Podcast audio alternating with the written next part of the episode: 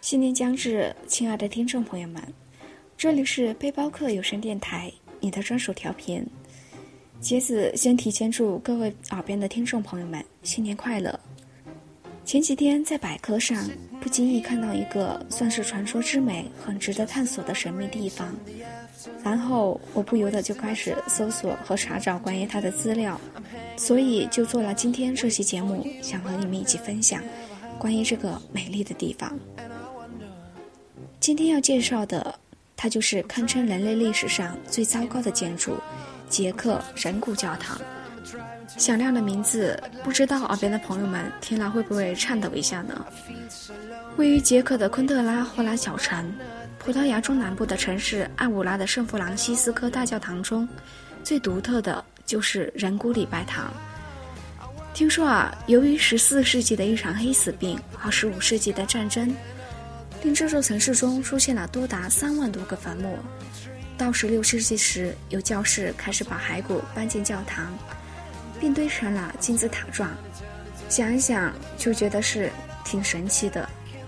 还有，由于骸骨实在太多，后来有人索性把骨头充当装饰素材，无论是四周还是屋顶，然后就造就了人骨教堂的诞生。其外表看似十分普通的哥特式建筑造型，但内部的装饰却都是用人骨做成的。因此，这里与其说是教堂，倒不如说是人骨博物馆。一名曾到耶路撒冷朝圣的修道院院长，把带回来的泥土撒在地上，自是名门望族都以身后能葬身于此地为荣。在网上查了好多关于人骨教堂的图片，真的是觉得好美啊！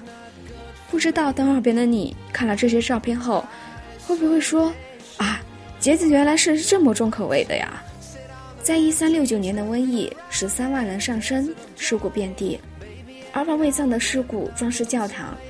神学家表示，天主教视死亡为神圣的事，死后将尸体献给上帝，象征是无上的赞美，所以人骨装饰不值得太惊讶。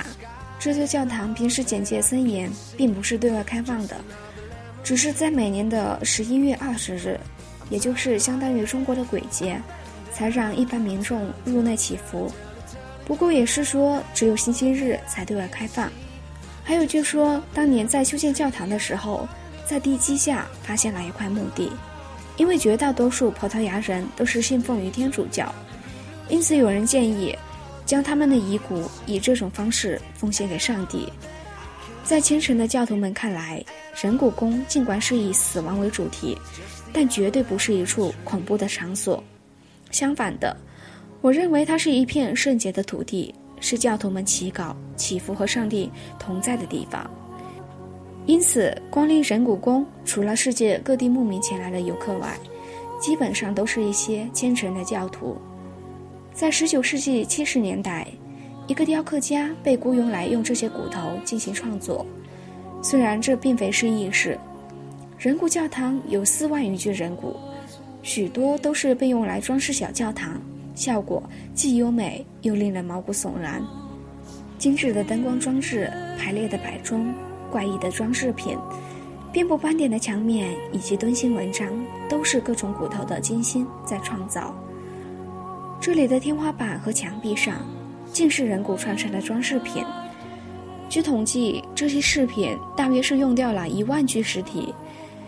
教堂入口处有用一百二十多块人骨做成的蜡台，天花板上铺的是四肢骨，墙壁上的花台也是用人骨装饰，神坛由不同大小的人骨堆砌而成，图案则由肋骨镶嵌而成的。在这里四处可以看见十字架、王冠、垂带等装饰，均由各部位的骨头拼凑而成。但令人惊奇的是，这些骨骸均是成年男人的。而且上面有钉眼和被刀剑刺过的痕迹。另外，我还查找了人骨教堂一墙之隔的圣巴巴拉教堂，我一直固执地以为那里是哥特式教堂中最华丽，并且是无法逾越的超凡之作。如同小夜曲之于肖邦，这个地方听起来好像不是个曼妙的故事，标题也显得哗众取宠。我承认，但故事本身是足够凝重。逝者的灵魂，最初是以基督教的圣迹而来，渴望的是安宁与永生。他们生前未曾想过自己的骨落得以在一个天马行空的建筑师手里成为不朽的艺术品。尽管这件艺术品本身覆盖着太多太多或脆弱或悲悯的灵魂，了解了这些，真的好想快去亲眼看一看它的惊悚之美。听说了这个传奇般的地方，你想说些什么呢？或者说，你有没有还想起了哪些让你记忆很深刻的地方？快来留言告诉我们吧！大家可以关注我们的新浪官方微博“背包客有声电台”，给我们留言，聆听你我故事，分享你的心情，留下你想说的话。这里是背包客有声电台，我是杰子。